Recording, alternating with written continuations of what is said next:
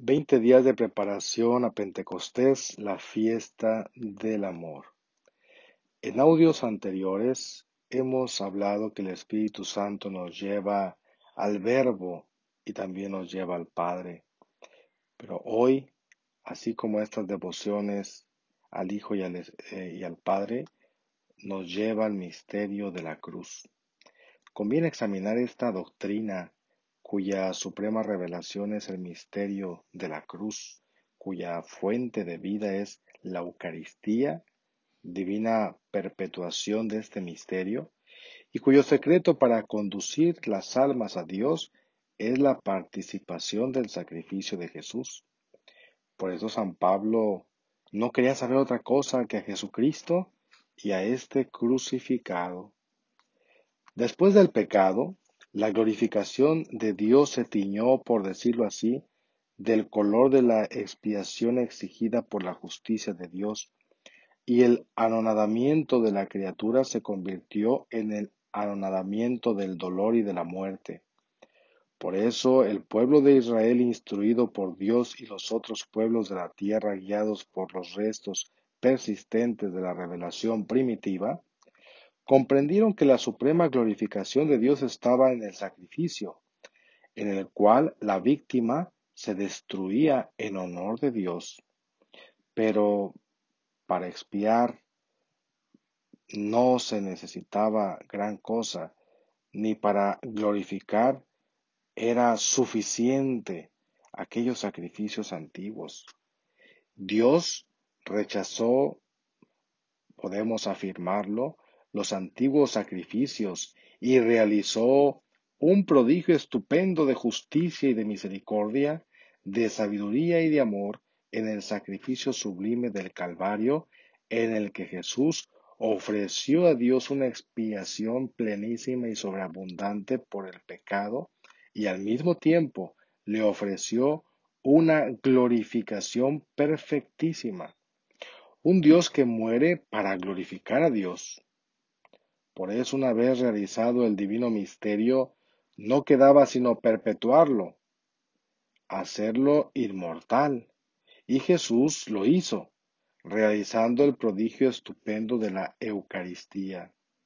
Quizás solo en el cielo comprenderemos que la glorificación y el amor son una sola cosa, que solamente el amor glorifica a Dios y que únicamente en la glorificación encuentra el amor su descanso y su paz. En la tierra, la suprema donación del amor no puede hacerse sino en el dolor y en la muerte. Sí. ¿Acaso esto es una imperfección? Quizás lo vemos así, pero esa miseria nuestra es ocasión de una dicha exquisita y de una gloria única. El Dios de los cielos, que goza de las delicias del amor infinito, quiso amar como nosotros amamos y obró prodigios para morir de amor y de dolor sobre la cruz. En la epístola a los Hebreos dijo Jesús al Padre Celestial, no quisiste hostia y oblación, pero me diste un cuerpo apto para el sacrificio. No te agradaron los holocaustos por el pecado. Entonces dije, He aquí que vengo para hacer tu voluntad. Hebreos 10, 5 y siguientes. ¿No quiere esto decir que cada uno de los misterios de Jesús, cada uno de los instantes de su vida, no hayan sido el cumplimiento de la voluntad del Padre? Pero San Pablo nos revela el centro coordinador o el motor de todas las disposiciones divinas, la cruz. Sí, la cruz de Cristo. Esa es la clave de la obra grandiosa de Dios, el secreto de su unidad y belleza, el principio coordinador del mundo y de la historia, del tiempo y de la misma eternidad.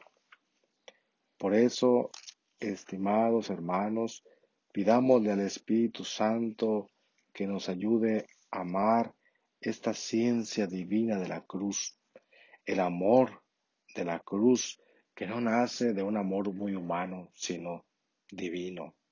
La participación íntima de la cruz son joyas preciosas que solamente el Espíritu Santo puede comunicar a las almas.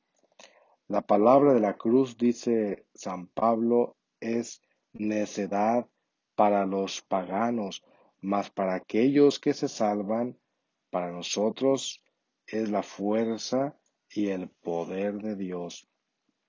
Jesucristo crucificado es en verdad escándalo para los judíos, más para los gentiles necedad, pero para los llamados judíos y griegos, Cristo es la virtud de Dios y la sabiduría de Dios. Solamente el Espíritu Santo nos puede descubrir esa ciencia escondida de la cruz que es el fondo y la médula del misterio de Cristo. Que anhelemos, aspiremos a abrazar cada uno la cruz que nos toca llevar, acogerla. Y es que solamente el Espíritu Santo nos comunica esta ciencia de la cruz, infunde en el alma el amor a ella, la participa también en la medida de sus amorosos designios a las almas escogidas. No es el sacrificio en sí mismo lo que tiene valor y mérito o grandeza y fuerza para, para glorificar a Dios, sino que su fuerza y su vida está en el amor que lo impregna y lo inspira. Por eso dijo el apóstol que el martirio mismo nada aprovecha sin el amor. ¿No es el infierno el dolor supremo? ¿Por qué es tan estéril, tan desolado, tan desesperante? Porque del lugar maldito huyó para siempre el amor. Es la ausencia del amor. Si de una manera podríamos describir el infierno es eso. Es la ausencia del amor. Y esas son las penas eternas donde no se glorifica a Dios, porque el amor se va trocado en odio, en justicia, en terrible emulación alcanza todavía arrancar la gloria de Dios de la suprema desgracia de las almas. ¿Cuántas almas quieren participar del sacrificio de Jesús? ¿Cuántas quieren, como Él, ofrecerse al Padre?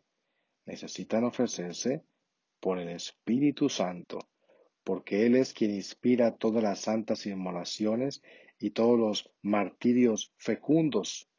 Él quien enlaza nuestros pobres dolores con los dolores infinitos de Jesús, quien mezcla nuestra sangre con la sangre divina, quien nos clava en la cruz, confundidos con la víctima santa, quien funde nuestro corazón en el corazón divino. Dijimos que la devoción al Espíritu Santo que se consuma en la devoción al Padre, y puesto que esta devoción se consuma en la cruz, despréndese que la cruz es la perfección y coronamiento de la devoción al Espíritu Santo, y por consiguiente el fondo, el centro y la cumbre de la vida espiritual y de la perfección cristiana. No le tengamos miedo a la cruz. Abracemos nuestras pruebas y la cruz de cada día con amor y de la mano y conducidos y guiados por el Espíritu Santo. Dios los bendiga.